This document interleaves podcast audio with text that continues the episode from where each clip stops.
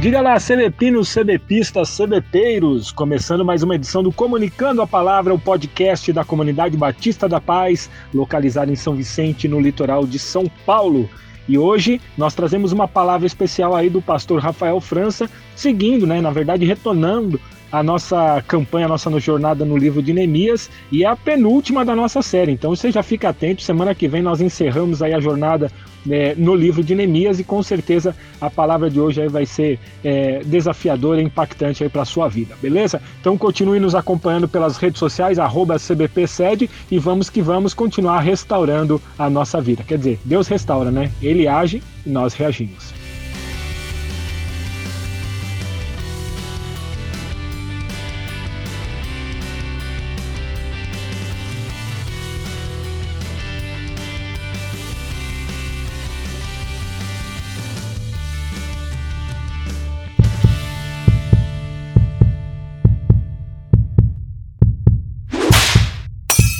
Título dessa mensagem, e que inclusive é o mesmo nome do tema da semana, é exortação à restauração, como o Cola já falou.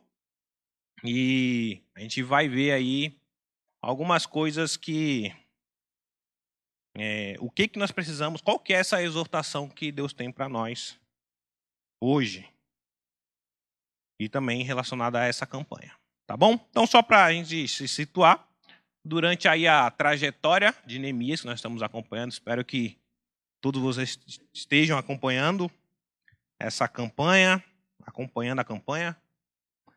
É, a gente viu muitas restaurações que aconteceram do, para o povo, para a nação judaica. Né? Teve a restauração física né, dos muros da cidade, teve a restauração do censo nacional patriota do, do povo, na, na quarta-feira, o não sei quem aqui quem assistiu, mas o Murilo falou com muita propriedade sobre a restauração da identidade do povo, que está vinculada à restauração da sua comunhão com seu Deus, né, com Yahvé, por meio da palavra. Então, quem não assistiu, convido vocês a assistir, que é uma parte importante. Está tá lá na nossa página no, no, no YouTube, então, se você quiser ver, Dá uma vasculhada lá e assista, que é algo muito, muito importante. Foi muito bom. Então o povo passou por diversas restaurações no decorrer da história, no decorrer desse período. E hoje nós vamos falar sobre alguns pontos específicos, algumas partes específicas que o povo de Deus precisava restaurar e também vamos falar sobre como ah, sobre a necessidade de continuar esse processo de restauração. Sobrou para mim aí os quatro últimos capítulos. Né? De capítulo 10 até o versículo 13. Vamos ler tudo? Brincadeira, gente. Vamos ler tudo, não. Não dá tempo.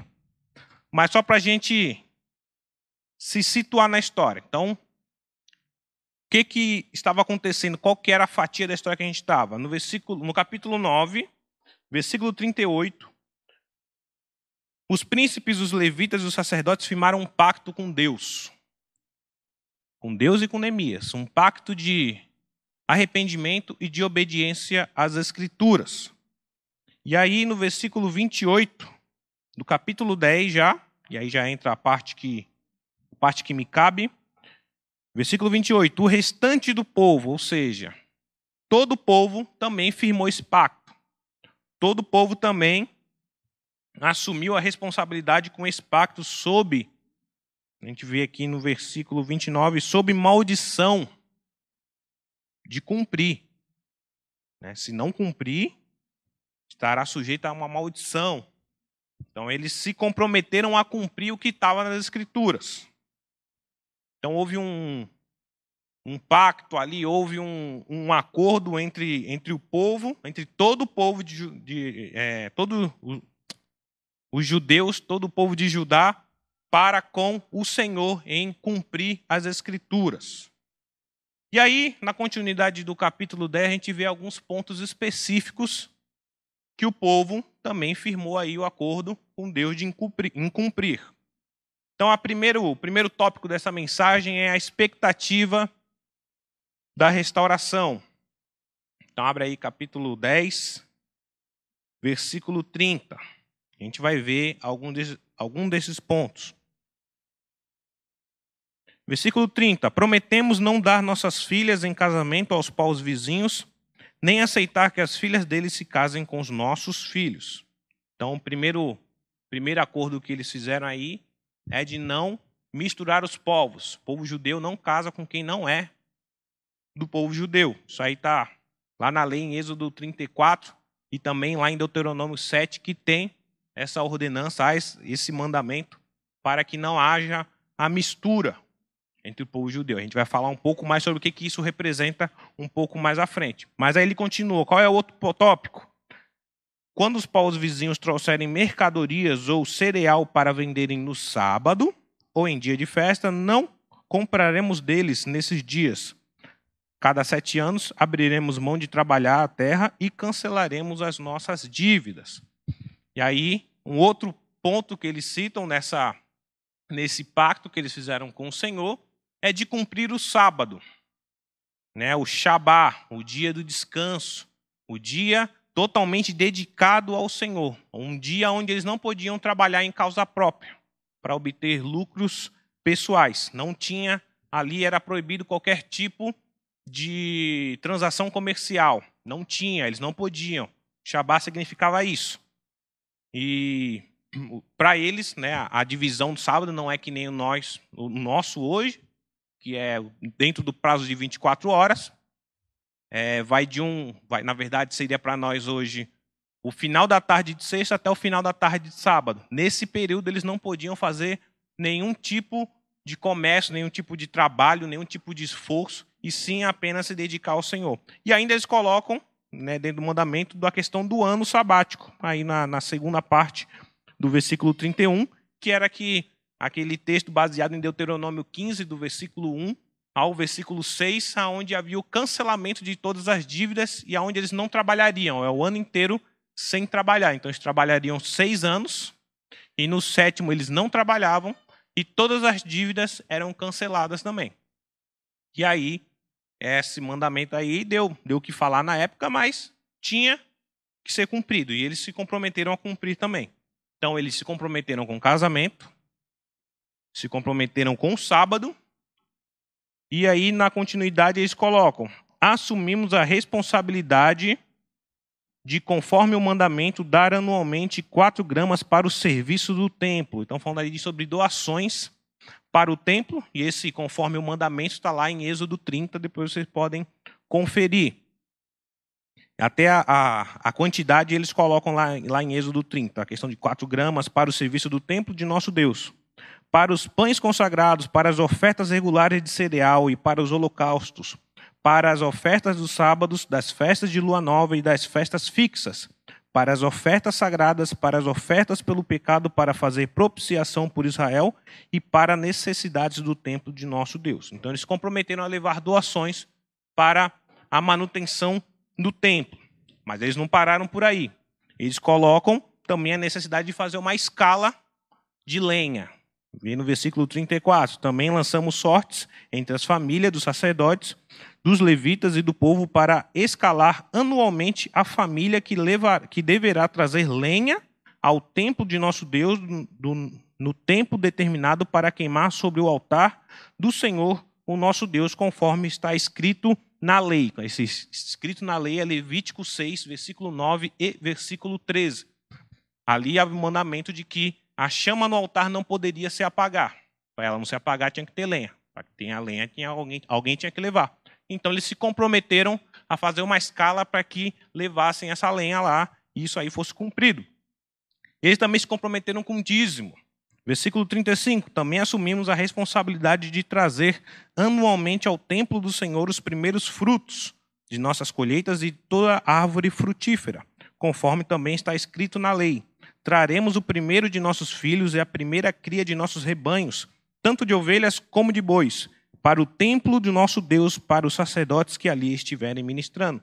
Então, há várias passagens que falam dessa questão do dízimo, inclusive os profetas falam sobre isso, a necessidade de dar o dízimo, e eles se comprometeram também a cumprir isso.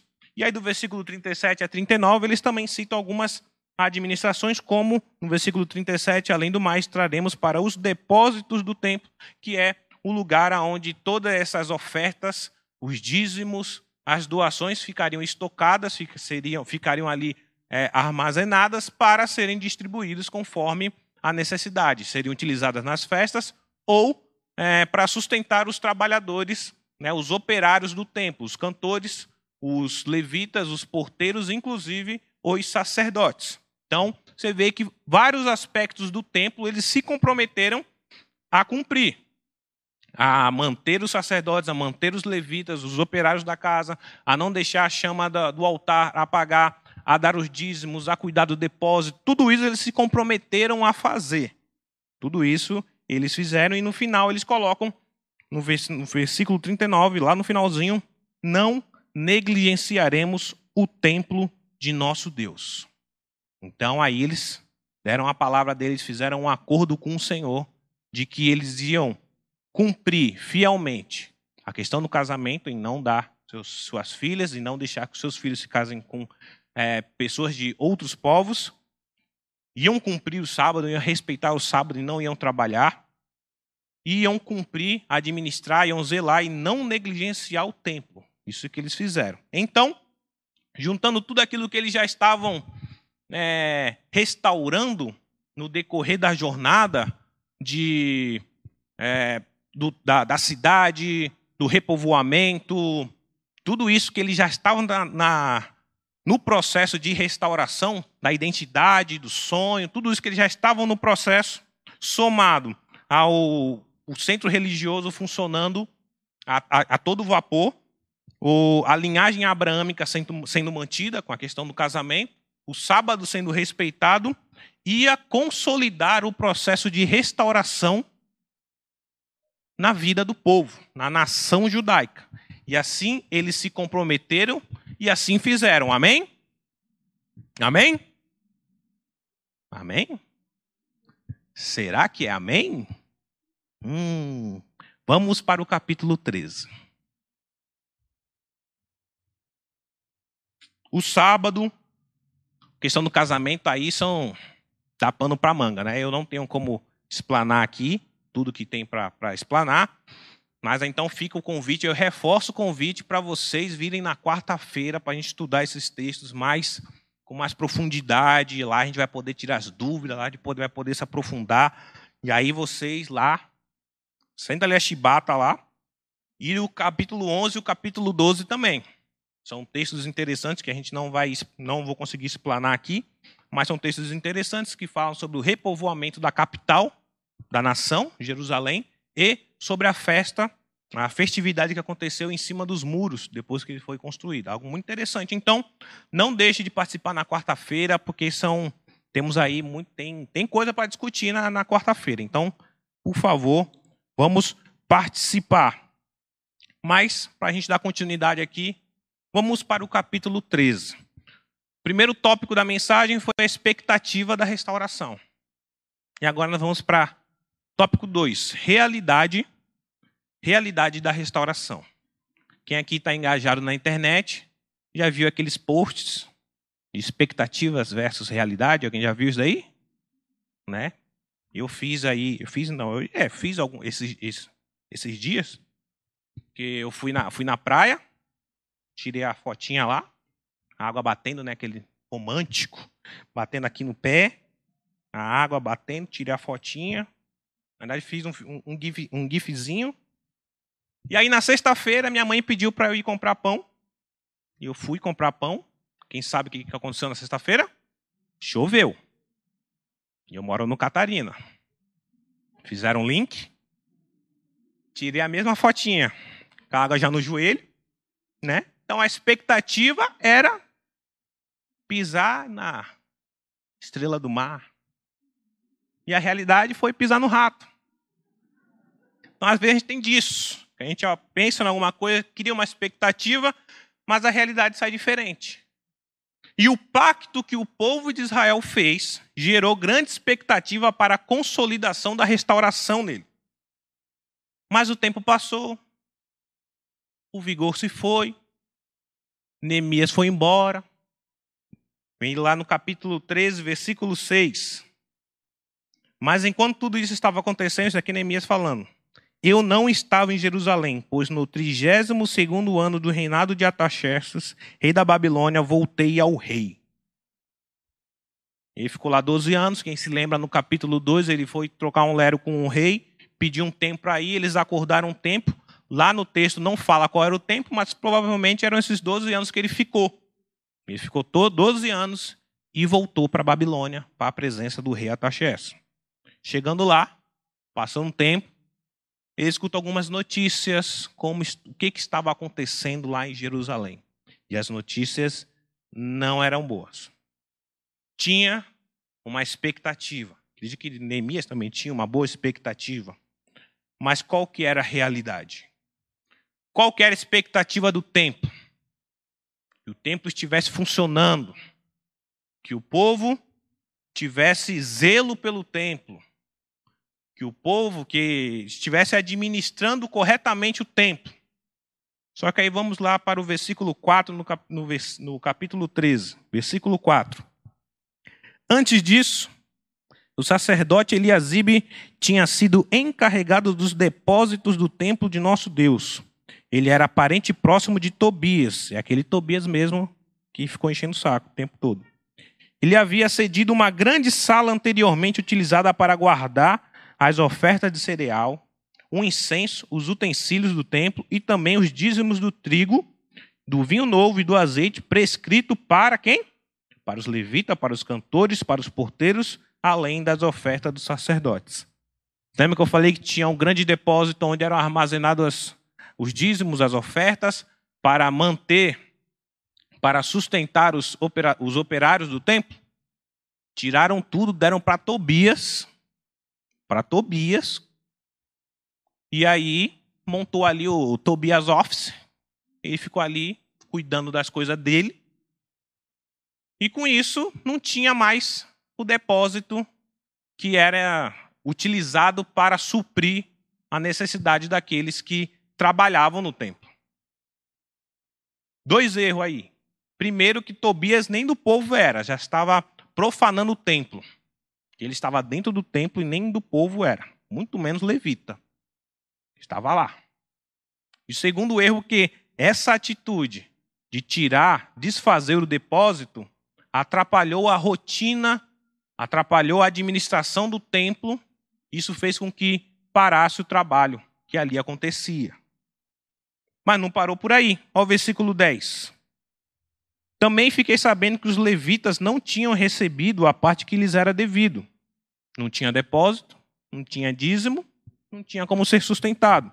E que todos os levitas e cantores responsáveis pelo culto haviam voltado para suas próprias terras. Eles não tinham como se manter ali, porque o, o, aquilo que era utilizado para sustentar eles foi jogado fora, foi desfeito, e aí eles não tinham o que fazer, voltaram para suas terras e lá ficaram. E aí no versículo 11, porque isso, por isso repreendi os oficiais e lhe perguntei: por que essa negligência com o templo de Deus? Só aí, é aí. Qual que é o último versículo lá do capítulo 10? Qual é a fala do povo? Não negligenciaremos o templo de nosso Deus. Aí chega Neemias. Por que essa negligência com o templo de Deus? A expectativa e a realidade. E aí, Neemias precisa tomar uma atitude. Neemias precisa fazer algo. E ele faz. Versículo 8. Fiquei muito aborrecido e joguei todos os móveis de Tobias fora da sala. Então imagina Neemias entrando lá, quebrando tudo, jogando tudo para fora da sala. Jogou tudo fora. Sai daqui, Tobias. Então Neemias Alguém entrou no templo, quebrou tudo e expulsou o safado. Já havia essa cena em algum lugar. Vamos dar continuidade. Versículo 9. Mandei purificar as salas e coloquei de volta nelas os utensílios do templo de Deus com as ofertas de cereal e o incenso. Então ele promoveu um mutirão para restabelecer o depósito. Vamos fazer desse depósito, vamos fazer desse lugar aquilo que ele foi destinado para fazer. É um depósito para armazenar as coisas. E aí no versículo 11, lá na parte, na parte B, então convoquei os levitas os cantores e os coloquei em seus postos. Então ele repatriou os levitas, os operários, colocou cada um no seu posto para que o templo voltasse a funcionar como devia. E além disso, ele fez com que o povo também voltasse a ofertar. Versículo 12.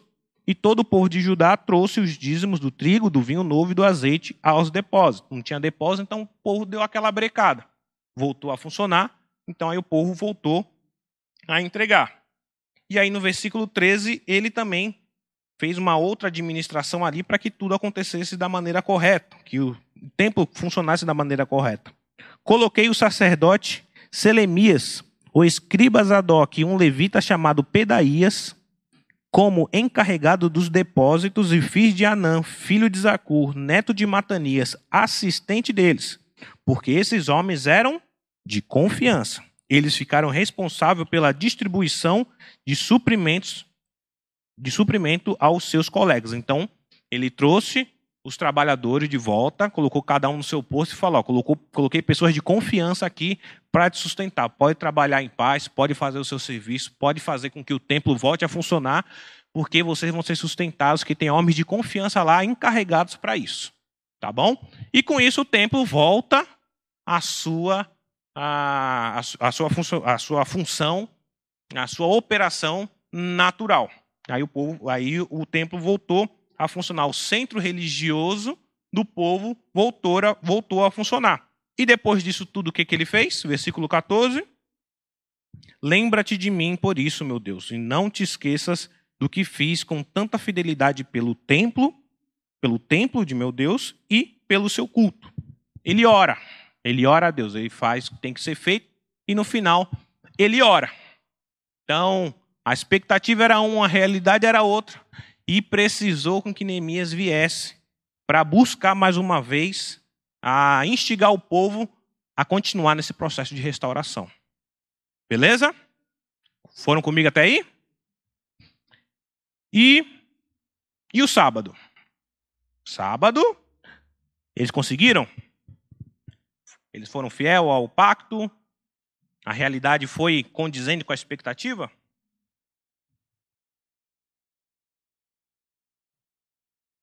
Versículo 15. Naqueles dias, vi que em Judá alguns trabalhavam nos tanques de prensar uvas no sábado e ajuntavam trigo e o carregavam em jumentos, transportando-o com vinho, uvas, figos e todo tipo de carga. Tudo isso era trazido para Jerusalém em pleno sábado. Então os adverti que não vendessem alimento nesse dia Havia alguns na cidade de Tiro que moravam em Jerusalém e que no sábado traziam e vendiam peixes e toda espécie de mercadoria em Jerusalém para o povo de Judá. Eles estavam fazendo todo tipo de transação comercial. Estavam fabricando, estavam transportando, eles estavam vendendo, eles estavam comprando. Tudo que era proibido, tudo que era expressamente proibido para fazer no sábado, eles estavam fazendo. E ainda por cima tinha alguns espertinhos que queriam burlar o sistema, como a gente vê lá no versículo 20. Uma ou duas vezes os comerciantes e vendedores de todo tipo de mercadoria passaram a noite do lado de fora de Jerusalém. Então eles queriam vender lá de fora. Não, não pode aqui dentro. Aqui fora pode. Se eles compraram, a culpa é deles, sei de nada. É com vocês, estão aqui fora. Então, eles tentaram burlar o sistema para trabalhar no sábado, para terem benefícios próprios no dia de sábado, para terem lucro no dia de sábado, o dia que era de descanso e um dia totalmente voltado ao Senhor. Eles estavam ali pensando em si mesmo. O que, que Neemias fez então? Versículo 17. Diante disso, repreendi os nobres. Os nobres eram que geralmente estavam ali encabeçando essa essa peripécia de trabalhar no sábado? Me perdi. Tá. E lhes disse: Como é que vocês podem fazer tão grande mal, profanando o dia de sábado? Por acaso os seus antepassados não fizeram o mesmo, levando nosso Deus a trazer toda essa desgraça sobre nós e sobre esta cidade? Pois agora, profanando o sábado, vocês provocam maior ira contra Israel. ele adverte eles dizendo: Nós nos demos mal, vamos parar no exílio babilônico por conta disso. Isso que vocês estão fazendo é pior do que isso. Ou seja, a desgraça que virá sobre nós é, vai ser pior do que aquilo que aconteceu. Vai ser pior do que o exílio babilônico. Então, a primeira coisa que ele fez deu aquela chamada. E aí tomou, agiu com uma estratégia também, no versículo 19. Quando as sombras da tarde cobriam as portas de Jerusalém, na véspera de sábado, ordenei que esses fossem fechados e só fossem abertas depois que o sábado tivesse terminado. Coloquei, nem, coloquei alguns dos meus homens de confiança junto às portas, para que nenhum carregamento pudesse ser introduzido no dia de sábado. Então, ele agiu com uma estratégia, estão querendo fazer as transações comerciais pelos, pelos portões, vamos fechar os portões. Fecha os portões acabou. Acabou. E ainda coloca umas pessoas lá para garantir que o sábado vai ser respeitado. Então, tomou uma atitude estratégica lá e fechou os portões um pouco antes e ninguém entrava para fazer comércio e ninguém saía também. E aí ele continuou. No versículo 21, ele deu aquela chamada de leve. Bateu um, tocou um papo tranquilo com aqueles que estavam é, tentando burlar o sistema. Versículo 21. Mas eu os adverti dizendo: Por que vocês passam a noite junto ao muro? Se fizerem isso de novo, mandarei prendê-los. Depois disso, não vieram mais no dia do sábado. Então deu aquela ameaçada de leve, vou jogar vocês na cadeia, ia chamar o camburão, e aí nunca mais voltaram. Eu não, vou aparecer no Datena. Ficou mula. E aí no versículo 22, o que, que eles fazem? O que, que Neemias faz? Toma uma atitude de relembrar que isso não é apenas uma questão legalista. Então, versículo 22. Então ordenei aos levitas que se purificassem e fossem vigiar as portas a fim de que o dia de sábado fosse respeitado como sagrado. O dia de sábado, a questão do sábado tem a ver com algo divino, não é um mero. Não, sábado não é para trabalhar. Tinha um quê ali? Tinha um porquê. E ali, é, e tem um porquê especial, espiritual e divino. Então, além de todas as estratégias que Neemias utilizou, ele foi lá e enfatizou que ele colocou ali o, a purificação dos levitas para guardar, para que o povo se lembrasse que isso é sagrado. E depois disso tudo, o que, é que ele fez? Lembra-te de mim também por isso, ó meu Deus, e tem misericórdia de mim conforme o teu grande amor. Mais uma vez, ele ora. Mais uma vez, ele ora. Então a gente vê qual era a expectativa: ninguém vai trabalhar no sábado, todo mundo vai respeitar o sábado. Qual que foi a realidade? Todo mundo trabalhando no sábado. E aí precisou Neemias vir intervir mais uma vez para que o povo voltasse ao processo de restauração na qual eles já estavam. E aí eles manteram. E aí vamos para o casamento. Primeiro ponto lá que eles colocam, para o casamento. Isso aí é muito interessante. Muito bom. Presta atenção, hein, que isso aí tem lições poderosas. Casamento é um problema que já tinha sido citado no começo do capítulo. A gente não leu, mas os primeiros três versículos do, do capítulo está falando sobre o relacionamento dos, dos judeus com os moabitas e com os edomitas, coisa altamente proibida em Deuteronômio. Então ele já deixa, na verdade foi isso que fez ele voltar. A gente lê no versículo 6, mas enquanto tudo isso estava acontecendo, isso que é o versículo 6, esse tudo isso é essa treta aí do, da miscigenação. Mas um pouco mais adiante a gente vê no versículo 23, a partir do versículo 23, uma explanação melhor e maior sobre a problemática do casamento com pessoas dos outros povos. Veja no versículo 23. Além disso, naqueles dias vi alguns judeus que haviam se casado com mulheres de Asdod, de Amon e de Moabe a metade dos seus filhos falavam a língua de Asdod, ou a língua de um dos outros povos, e não sabiam falar a língua de Judá. Quem estava aqui na, é, ou assistiu na quarta-feira vai lembrar o Murilo, como o ótimo linguista que ele é, falando que a língua, o idioma, é a característica principal de uma nação. É isso mesmo, Murilo? Isso mesmo. Então, a língua é a principal característica de um povo.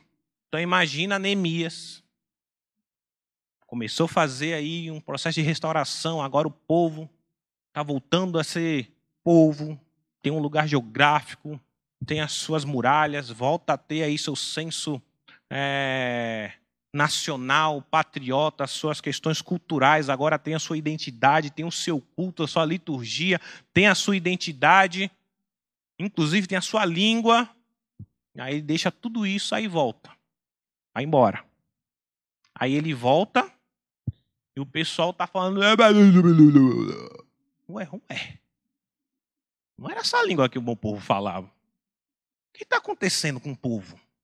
O povo começou a perder a sua identidade. E aí entra o porquê desse mandamento. Não é uma questão de pura vaidade ou de preconceito, mas do risco que era o casamento ou a junção entre povos naquela época, naquele contexto.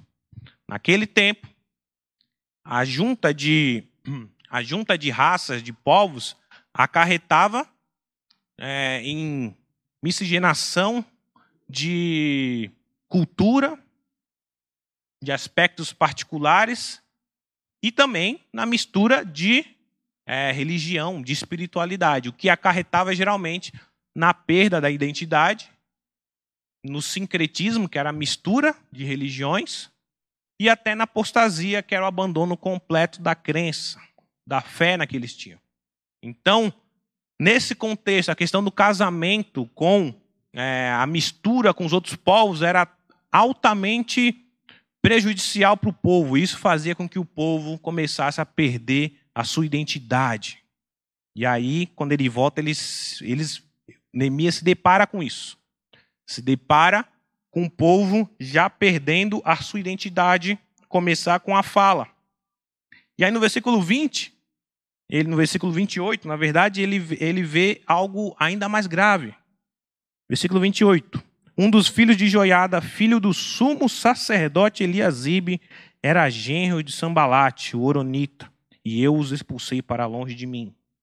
Então, qual que era a, o a mais aí? A família sacerdotal estava cometendo esse erro. Família sacerdotal, que aí descendente de Arão, levita raiz, que tinha toda essa. Só eles podem estar no templo, eles tinham todo um algo especial, um algo a mais.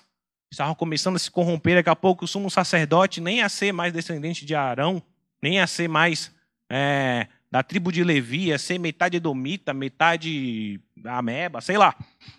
E aí, eu, Neemias olha aqui e fala: Meu Deus, está dando ruim.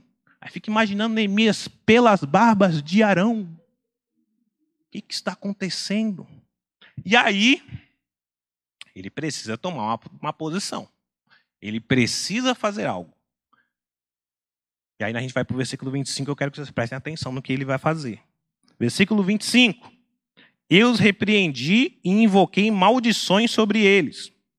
Bati em alguns e arranquei os seus cabelos. Jadson pediu para avisar que se pegar jovem a ser vergonhice. Olha lá a gente desinstalando o Tinder. É, Deus está vendo. Apagando oi sumida. É. Aí ele continua, versículo 25. Não consintam mais em dar suas filhas em casamento aos filhos deles, nem haja casamento das filhas dele com seus filhos ou com vocês. Brincadeiras à parte, essa atitude de Neemias pode parecer um tanto quanto violenta ou até meio contraditório com a palavra, mas se a gente analisar dentro do contexto é algo super normal. A gente não precisa nem trazer para muito tempo atrás para a gente ver que a disciplina física na, na nossa sociedade era algo normal, algo natural. Não sei aqui quem já passou pela experiência de apanhar do professor. Alguém aqui é dessa época? Alguém aqui? Não. Geralmente ele vem pela manhã. Não dizendo que vocês são velhos, tá, pessoal? Desculpa. Vocês são jovens há mais tempo. Mas é algo normal. Algo que foi começou a ser debatido, mas na contextualidade, é agora, com o advento do ECA, né, com o Estatuto da Criança e do Adolescente. O... Teve aqui uns dois, três meses atrás um ministro que gerou uma polêmica em relação a isso, Mas a gente não vai entrar nisso no debate. O que é quero salientar é que essa atitude de Neemias, dentro do contexto, é algo super normal. Pode parecer, uh, e eu também não estou careca porque fiz alguma coisa, até que é calvície mesmo. Tá? Então, é coisa. Mas é algo super normal naquele tempo. É algo que é para discutir também. Então, levem essa pergunta aí na quarta-feira. Não sei quem vai estar na quarta, mas quem tiver, pode perguntar. Eles vão estar lá para responder essa pergunta. Pode bater ou não pode? Pode quebrar a espada de São João nas costas do filho? Não sei, vai lá. Pergunta lá, na quarta-feira. Então ele toma essa atitude enérgica. Primeiro passo de Neemias, ele toma essa atitude contundente. Mas ele continua, versículo 26, versículo 27. É, eu queria que vocês prestassem um pouquinho mais de atenção ainda, olha. Não foi por causa de casamento como esses que Salomão, rei de Israel, pecou? Entre as muitas nações não havia rei algum como ele. Ele era amado por seu Deus e Deus o fez rei sobre todo Israel. Mas até mesmo ele foi induzido ao pecado por mulheres estrangeiras. Como podemos tolerar o que ouvimos? Como podem vocês cometer essa terrível maldade e serem infiéis ao nosso Deus, casando-se com mulheres estrangeiras? E aí, Neemias utiliza uma história muito conhecida pelo povo, que é a história de Salomão, o homem mais sábio que já pisou nessa terra, o homem que Deus abençoou em seu reinado, mas que por conta de casamento, casamentos com mulheres de outras nações, se corrompeu e abriu uma porta larga para idolatria e, consequentemente, para a infidelidade do povo. Aí está o risco do casamento com os outros povos, com pessoas dos outros povos. Era isso que ele estava querendo é, salientar, isso que ele estava querendo trazer à tona. Esse era o perigo dentro do contexto para aquele, é, para aquele povo. E aí, depois de arrancar o cabelo, depois de dar essa exortação, o que, que ele faz? Versículo 29. Não te esqueças deles, ó meu Deus, pois profanaram o ofício sacerdotal e a aliança do sacerdócio e dos levitas. Mais uma vez, Neemias ora. E aí, a gente vê mais um exemplo de que havia uma expectativa de pureza abraâmica, da linhagem de Abraão, que foi a realidade era totalmente diferente. Aí Neemias precisou intervir para que o povo voltasse a continuar o processo de restauração na vida da nação. E aí nós vamos para o nosso último vamos para o nosso último tópico, que é qual é a a exortação para nós o tema, a exortação à restauração, mas qual é a exortação para nós nesse processo de restauração? Persevere. Então, tópico 3 é persevere na restauração. O povo judeu deu alguns passos para a restauração, se comprometeram em seguir, em continuar esse processo. Mas com o tempo o vigor foi passando, eles foram abrindo mão daquilo, foram saindo do propósito, a ponto de fazer com que Neemias tivesse que voltar para dar aquele chacoalhão e o povo voltasse a realidade da restauração, voltasse ao processo que ele já tinham começado há 12 anos atrás. Nós, que estamos nesse, num processo de restauração, também podemos aprender com isso. Nós também nos comprometemos a trilhar um caminho de restauração. Nós também começamos um processo. Nós também estamos trilhando, dando passos para chegar a um, a um ponto de restauração completa. Nós começamos a dar espaço. E nós precisamos aceitar essa exortação também. Podemos utilizar de exemplo aquilo que o povo de Israel passou há muito tempo atrás para os nossos dias de hoje. E também podemos aprender algumas lições para que a gente possa é, entender e, e praticar dentro desse processo. E a primeira lição, nós podemos aprender com isso tudo, é seja você o seu Neemias. O povo fraquejou, Neemias saiu, o povo. Shh, precisou Neemias voltar para o povo. Shh. A campanha está acabando, a mas a restauração, o processo de restauração que Deus já iniciou na sua vida não depende das devocionais diárias mandadas lá no grupo do CBZAP pelo Vitão. A restauração não depende única e exclusivamente da voz do Murilo e da Camila. A restauração na sua vida não está presa a uma campanha. Seja você o seu Neemias e continue a lutar, continue a perseverar para que esse processo de restauração continue na sua vida. Tudo isso que eu citei é benção. E a igreja vai continuar aqui para, nessa, junto, embora não estejamos na campanha de jejum e oração em Neemias, campanha restauração. A igreja vai continuar aqui nesse passo, nesse processo, mas você é responsável também pelo processo de restauração na sua vida. E você precisa dar esse espaço.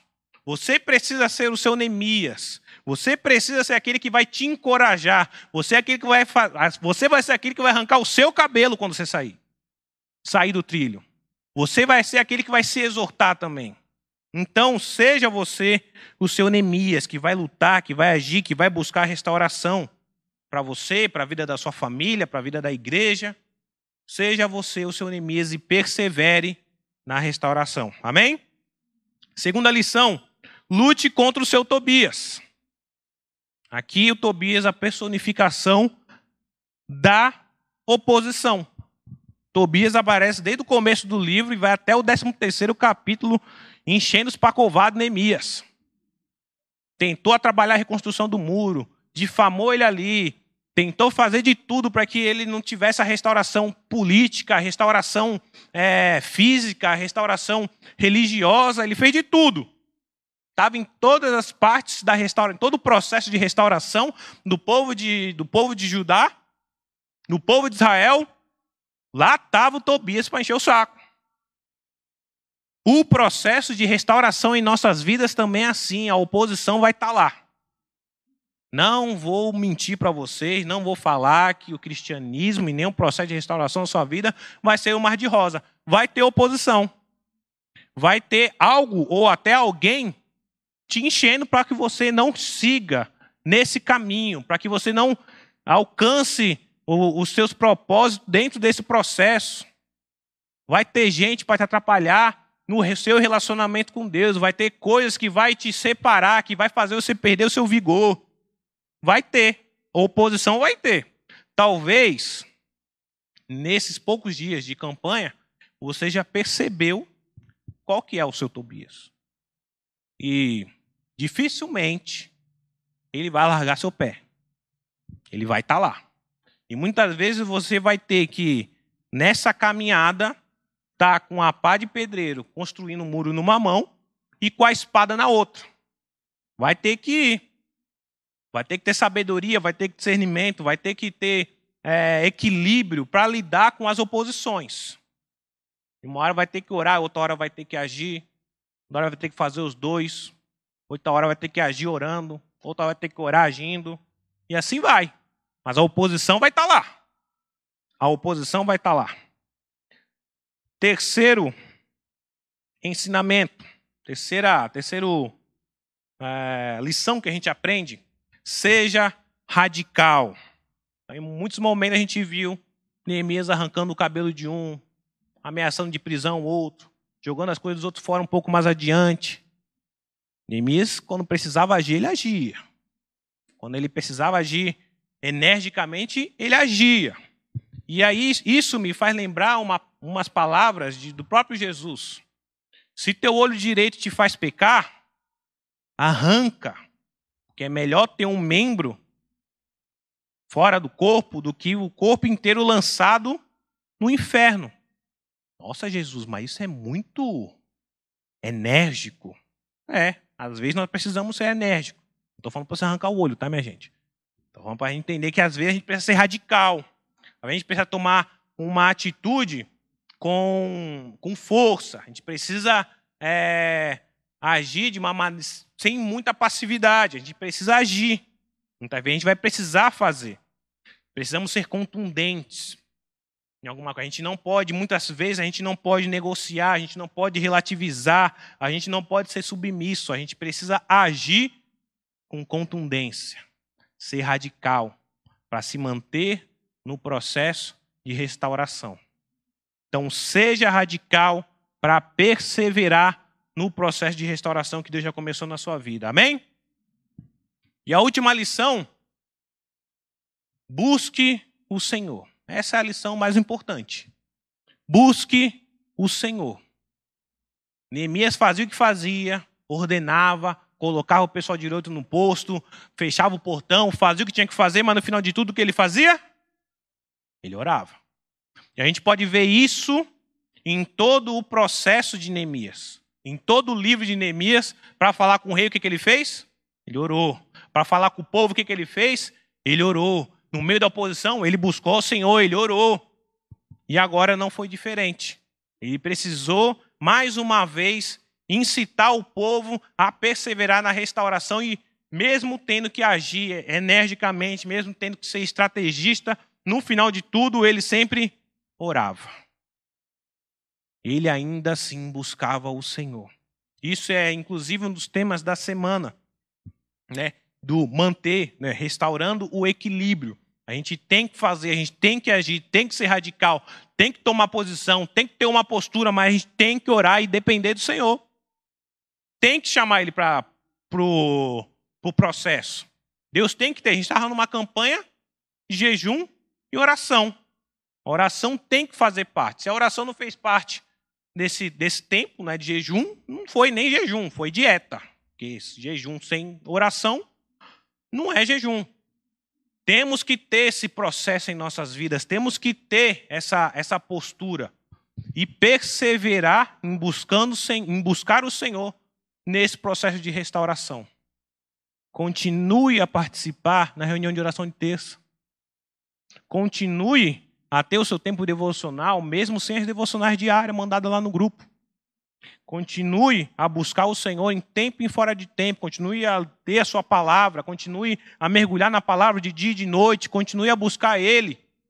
Porque assim a gente vai conseguir manter, juntamente com o Senhor em nossas vidas, essa postura, esse vigor, esse fogo de continuar esse processo de restauração.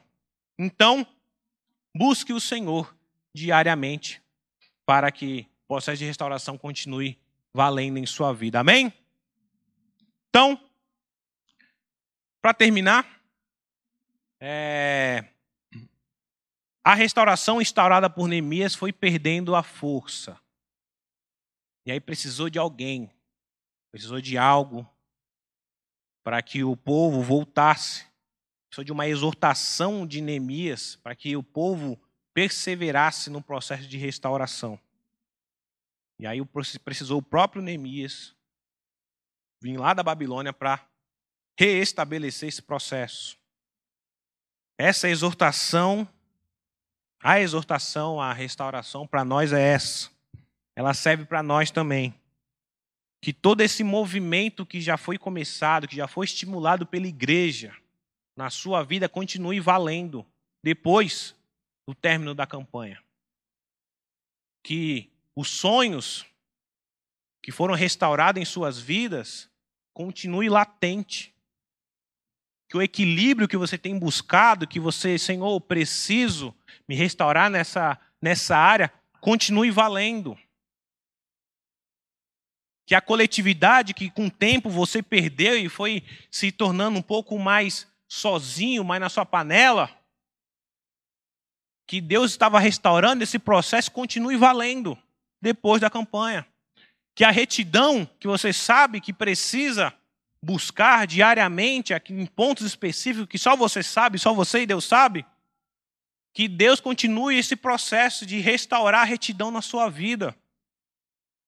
Que a identidade que muitas vezes você foi perdendo com o tempo, a, a, a, identidade de filho, a identidade de parte do povo, a identidade de fazer parte de um movimento que foi se perdendo com o tempo, Talvez Deus esteja começou a fazer esse processo de restauração e não pare. Continue nesse processo, continue buscando o Senhor para que esse processo de restauração, restaurar, de restauração da sua identidade continue válido. Sem contar todos os aspectos que foram tratados na sua vida em particular, que só você e Deus sabe. Em cada devocional diária vinha lá uma palavra direcionada específica para você e você fala: "Não, isso eu preciso restaurar". E nisso Deus já está tratando, nisso Deus começou a fazer, nisso Deus está agindo. Não pare de fazer quando a campanha terminar. Então, continue fazendo. A exortação à restauração é essa: persevere naquilo que Deus tem para a sua vida. Tome a postura. Seja você o seu Neemias, tome a postura, tome a decisão de continuar nesse caminho. Seja radical se for necessário. Enfrente toda a oposição. E, mais do que tudo, em primeiro lugar, busque o Senhor nesse processo. Porque aquele que começou a boa obra de restauração em nossas vidas há de terminar até o dia de Cristo Jesus. Amém? Então não desista, não pare, não perca o vigor continue a buscar e continue a ser restaurado dia após dia.